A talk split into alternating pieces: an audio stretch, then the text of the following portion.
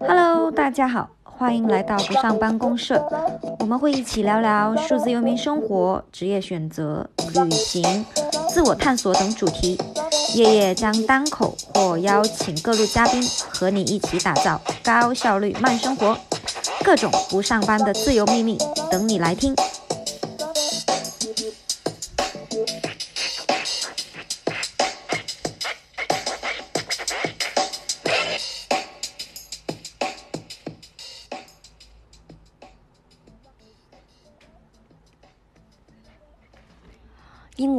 潮只增不减，那口语呢是多数人的痛处，可是也很也有很多人却忽略了英文或者是任何一门语言，它作为一项技能和工具，如果你不使用，嗯，你的口语部分真的是无法真正的提升。啊，我当然知道雅思口语裸考七分不算是很顶尖的成绩，所以我在此只是作为一个分享者。嗯，分享这六七年里，作为一个反对死记硬背，然后喜欢偷懒的学渣，嗯的一些口语习得的经历，以及一些实用的技巧与工具。如有不周到，望海涵，也欢迎交流啦。呃，我，嗯，所以呢，呃，整篇下来会有分三个阶段，呃，会有分这这么几个目录，一个是我的。呃，学习的三个阶段，呃，还有两个重要的方法，然后还有一个很重要的关于口语的单词的问题，以及番外篇对于考试的呃这件事情的一些小思考吧。那首先说这三个阶段呢，呃，其实就是从学渣到双语使用者，嗯，我都经历了什么吧？就。学渣阶段就是从小学四年级开始，我就有在接触英文，但得益于填鸭式教学，大一能蹦出来的口语仍是爱老虎油水平吧。然后四年级第一次呢，只考了三百八十分多一点，第二次也只是四百八八十分飘过。我记得满分是七百五十分吧。总之，当时身边的人都是第一次裸考就四百多、五百多就考过了。然后后来是到了入门阶段，嗯，我当时是在外国语大学上学嘛，所以就被呃几个学霸，反正就是起码是很勤奋的室友拉着，就一起报了这个 BEC 中级，啊，也就是剑桥商务英文考试。嗯，大三的时候呢，我参加了一个暑期海外英文教学志愿者的项目，啊，那在这个英文面试中，我第一次体验到学和用完全就是真的，嗯，真就是两回事。啊，不过还好，因为 BEC 里面有考过一些口语啊模板，嗯，当时背的其实还算是挺熟，所以也是有背过，呃，然后磕磕碰碰也通过了。但那一次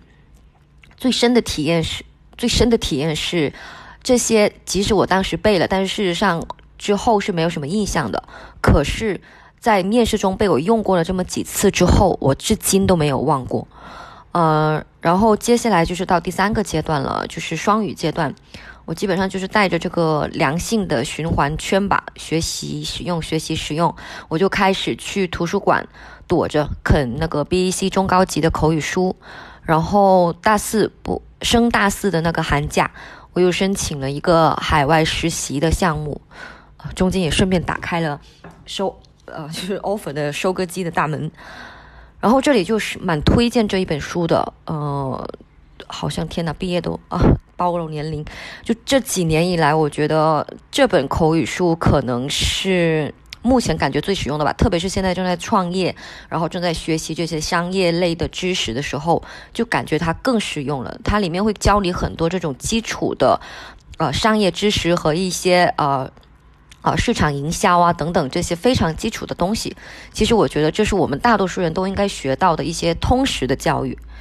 啊，俗话说，你不想要去当很厉害人，但起码要不要，但起码不要去当这个韭菜，对吧？嗯，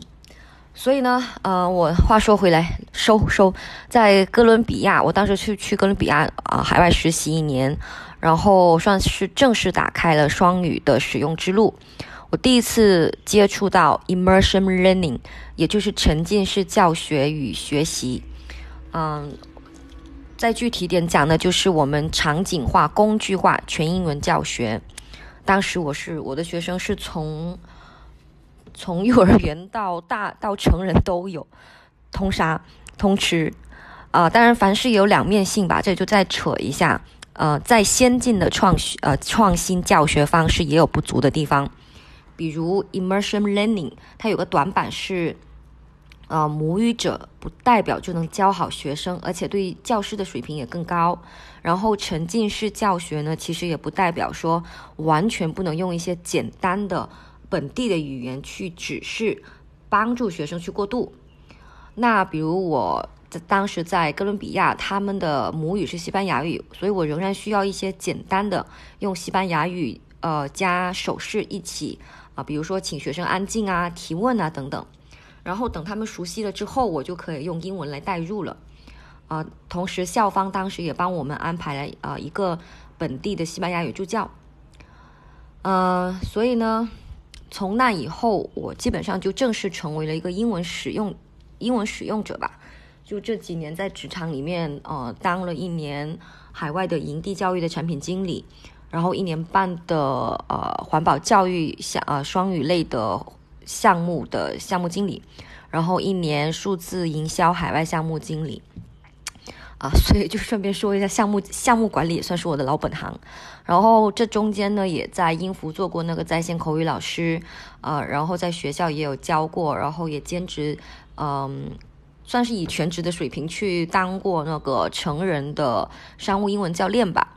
然后这几年在国内外旅行和生活中的圈朋友圈子呢也都是双语。这里我倒是想，呃，前几天我在听个播客的时候，我在下面就看到一个很有趣的评论，就很久没看到这种评论了，大家应该非常熟悉，就是在吐槽一些人会喜欢中英双语夹杂的说话，所以这里就发表一个个人类的观点吧，就首先。第一点是我之前我的英语也很不怎么样，而且我很也非常讨厌那种故意中英文夹杂着说的人，认为真的都是装逼。后来我在这七八年的学习和使用英语的过程当中，发现其实这种切换是因为自己的思维模式与单词转换实在做不到这种完美的呃转呃就是 transfer 完 我又来了完美的切换。然后两种语言，其实这代表的是两种语言掌握的都不够深度和全面的体现。呃，当然一些故意装逼什么，呃，我今天，啊，我今天 go to the shopping mall 这种，呃，可能是有点带着装逼的心态吧。但总而言之，我现在就是低头做人，嗯，把批评别人的时间用来努力在日常中尽量培养自己的语言转换能力。然后，同时也渐渐深深的体会到这里面的艰难，所以说，呃，俗话说人人间不拆吧。而且，呃，再举个例子，其实我的第一语言是海南话，海南文昌话，我上小学才学的普通话。可是我现在和爸妈聊天也没办法完美的在普通话和海南话之间切换。我们说本地话的时候，肯定会夹夹杂一些普通话的呃单词，但。你会因此说我是在装逼吗？那如果我这种海南话与普通话之间不是在装，呃，逼，那为什么中英文就是在装呢？好，Anyway，那关于这种呃我的经历啊，以及对这些呃英文中英文夹杂的一些看法，也差不多唠完了。那接下来我们就是干货时间啊。主要跟大家讲两个方法，两个核心的方式。第一个，输入，其实就像我们儿童期说话一样，我们靠的是牙牙学语的时期，大量的输入父母与身边其他人的语音信息，啊，来进行第一步的模仿和学习。所以你觉得你需要，你想要说，那你自然需要去听非常多。所以我这几年，呃，学习的方式。都不叫学习吧，养成习惯的方式很简单。我一直爱听播客，然后我基本上看剧也都是全英文的看，甚至有时候我干脆就把字幕关了，啊，我就靠他的那个剧情的推进和他的表情等等，结合自己能听懂的，啊来说。而且这里我真的再强调一次，听不懂真的没关系，你主要的是理解，不一定要听懂所有的东西，每个单词真的不一定的。然后此外呢，在旅行的时候，我也喜欢把自己扔在那个英文圈子里面，呃，像我之前学西语也是一样。呃，完全就进入是和朋友啊打字聊天呀，呃，然后呢，我用脸书呃用英文或者是西班牙语找资料、看视频、做一些行业调研。就现在就连前几天我在找一个，就想去查一下关于隐形眼镜的一些一些知识，然后比如如何挑选隐形眼镜等这种信息，我也更倾向于查找英文的资讯，因为说真的，英文的资讯真的要更加的呃。就是全面一点吧，相对来说，而且客观一点。呃，然后这里面有几个工具来推荐。呃，播客类的是，其实就是如果你是苹果的话，啊，我一直都是用的 Podcast。然后现在听一些中文的，我也开始会用喜马拉雅。然后之前呢，我朋友呢是有介绍一款他自己推荐的讯飞有声啊，因为这个的话，你可以把你的书电子书籍上传到这个软件里面去，然后转化成有声书。然后搜索的话呢，我一般是喜欢，即使在国内，我也是喜欢用必应。哎，百度这种真的就不用说了啊，我个人是非常不喜欢的。然后要么能能过去那道坎的话，我就用用谷歌。然后还有一个网站，就是我也很喜欢的，是叫 How to，它就叫 How to 什么什么，它是一个网站，呃，文文字版的，微信文字版的，我可能会把那个链接放上去。然后呢？讲完了，这就是大量的输入的方式。那我们现在讲一下另一点，第二个方式，两个方法输出。那最好的学习方式是你内化成自己的东西之后进行输出。所以英文是工具，如果工具你不用不输出，真的还不如不学。所以呢，工作中我会需要用英文与同事沟通，有时候呢还要给外国听众做一些英文沙龙分享。所以基本上是形成了呃需要用去思考输出和继续学习的这个良性循环圈。那又有一个问题，他们会觉得说哦，我输出，可是我现在都不懂，我说错了怎么办？哎，说实话，小可爱，不怎么办呀？这个和暂时忘记没有关系，一个道理嘛，就是错是正常的，但是你不需要就说让这个错误去耽误你去纠正这个错误，并且以后说对就行了嘛。所以，一般在我朋友去纠正我错误的时候，我是没有羞耻感的，反而我还很开心，有个免费的老师，而且我还会揪着朋友帮我去过一遍，呃，自己去检查一下拼写等等。所以，别人纠正你，其实对我们自身来说只只有好处没有坏处啊。多关心事件本身，呃，自己有情绪可能是正常的，但事实上，在这种学习和工作上，多关注事件本身。少用点情绪，毕竟就和爱情不一样，对不对？啊，好，然后接下来还是工具推荐。这里面有一个工具是，也是我是前阵子闭关期间呃发现的。我发现人真的是需要闭关一阵子，因为你会呃会忽略掉很多其实没有必要的信息，然后发现很多有新的有用的东西。比如这次我探索到的一个 App 叫一点英文，然后我现在会。它的一个亮点其实就是它里面有很多呃视频，其实有很多时候我是拿它来做刷视频用的。然后，而且这些视频是可以自由自动切换中英文或者是无字幕。然后啊，我会在这个播客的，我会在这个播客的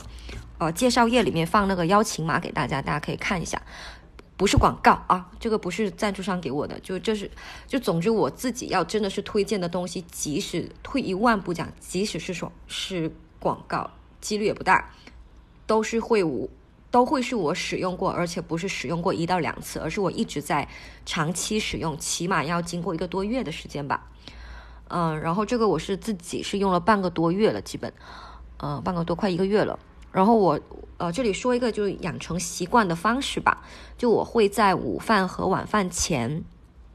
啊工作了差不多自己工作完之后，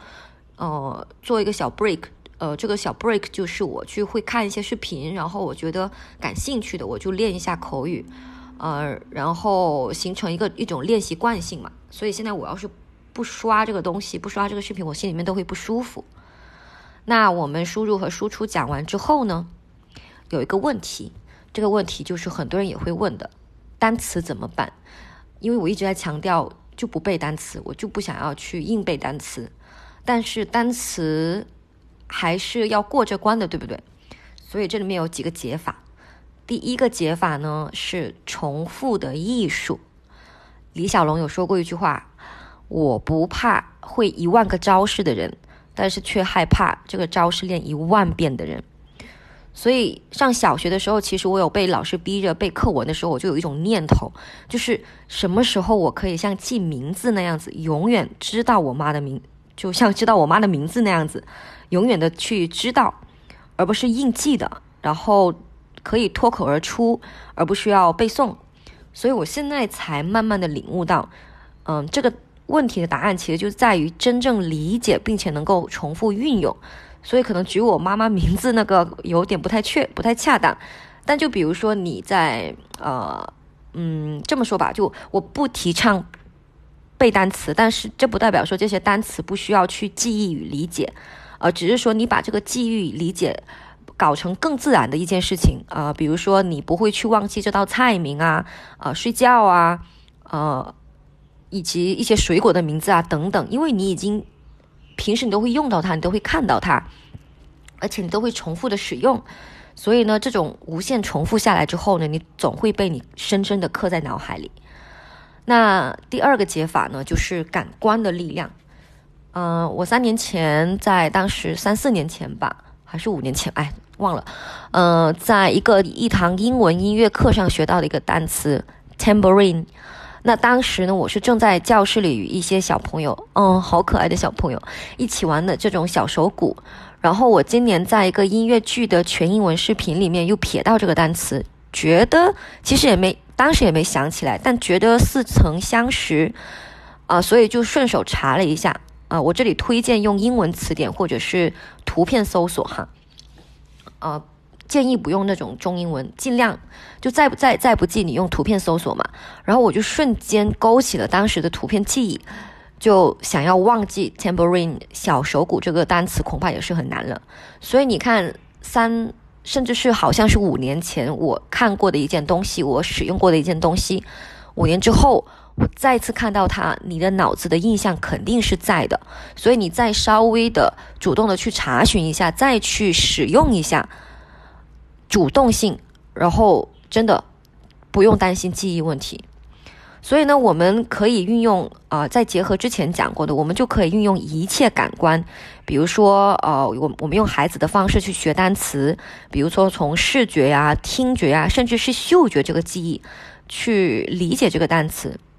而且我小时候用过一个，呃，现在才了解，原来这叫图片单词法，就是我小学时候我会。在脑子里面像像画画一样，把这个单词画出来，就其实也就是拼写一遍。但是这其实是等于你为这个单词加了一些视觉记忆，所以你忘了也不用担心。啊，沮丧这个东西吧，因为遗忘而沮丧是作为人类是很正常的一件事情。但同样，啊，沮丧这个情绪过了之后呢，你就不要让它来阻止你进行下一次的画图就好。就情绪就在哪，你就放在哪。就正常的，但是你不要影响你做事该做的事情，focus，呃，专注在这个事情本身，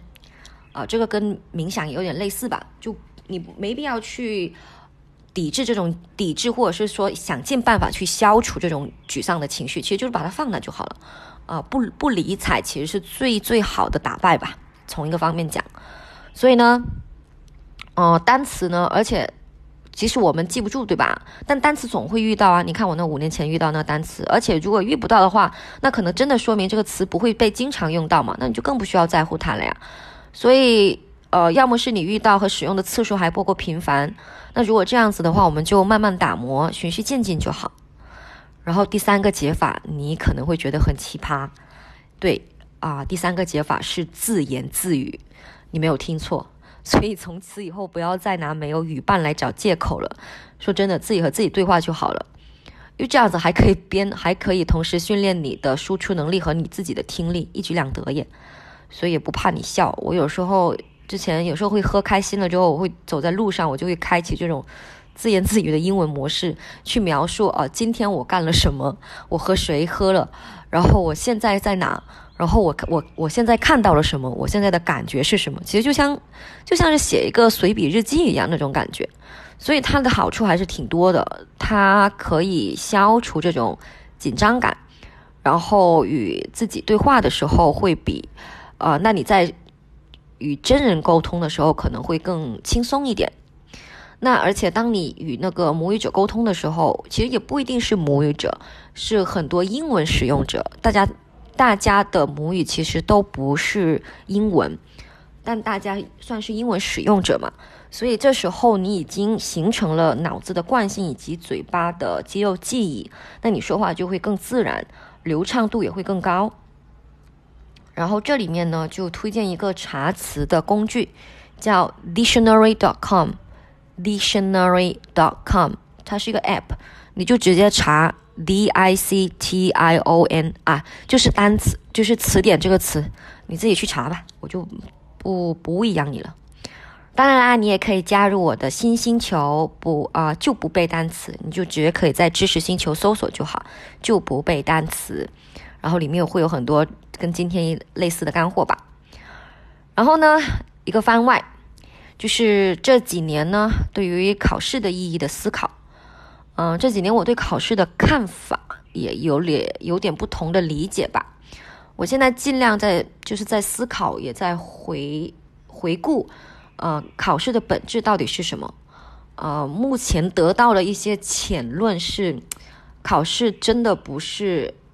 为了这个考试，不是目的，它真的不是目的，它是一把尺子，它的本质，我们所有事情直击本质，它就是一个学习的一个尺子，它测量与检测一下我们在某个阶段啊学习语言的，或者是甚，或者是学习任何东西的一个状态而已，所以呢。雅思也好，BEC 也罢，对吧？我们当然是非常，而且我是非常鼓励设定一个目标分数，因为这样子你就有个目标嘛。但是我们不必因为考不到这个分数而焦虑，因为无论结果如何，真的准备考试的过程会比考试本身更有意义，因为真正的提升是在这个过程当中。那由此呢，你的焦虑感也会消失很多。那很多人可能会说，哦，你你此篇可能并没有在讲雅思或者是 BEC 的考试技巧啊。对，呃，如果就是这种考试技巧不是在这一篇，而且我讲的是裸考，所以其实我讲的是两件事情：通过长时间的输入与输出，从而带来的这种裸考成绩。而且聪明如你，你再搭配一些考试技巧啊，那肯定会比我的口语成绩要出色很多啊。英文呢不是一日之功，你我们可以快速的掌握答题技巧，但是考完了也都忘光了，对吧？那其实不是更浪费光阴吗？所以如果你只是求一次高高分的话，也许可以花时间重新思考一下，考试与语言学习，甚至是生活中的其他事情，当你遇到类似的状态的时候，对此对你的意义是什么？毕竟这么大一笔考试费。真的够我们吃上好几顿了，然后省下来的时间还可以用来鼓捣我们的高效率慢生活，对不对？嗯，迷你退休生活就这么来的。所以呢，啊，你在语言或者语言学习或者是考试当中，还有遇到什么难点吗？那你又又有想出了哪些解决办法吗？又有何技巧可以分享呢？啊，可以欢迎关注你的那个。我的我的公众号，然后在五月呃，或者是订阅吧哦，订阅这个就可以。我会选呃公众号和播客抽取三名免费名额加入这一个就不背单词的知识星球。好啦，那今天关于这个分享就到这里啦。好啦，本期分享就到这，文字内容在公众号野行夜夜同主题分享。也欢迎在知识星球不上班公社获取更多相关主题干货哦，还可以添加微信拼音服务业一二三四五六七 F U Y E 一二三四五六七，加入不上班公社微信社群，更多干货等你听啊！每周五早上八点半，不见不散。拜拜。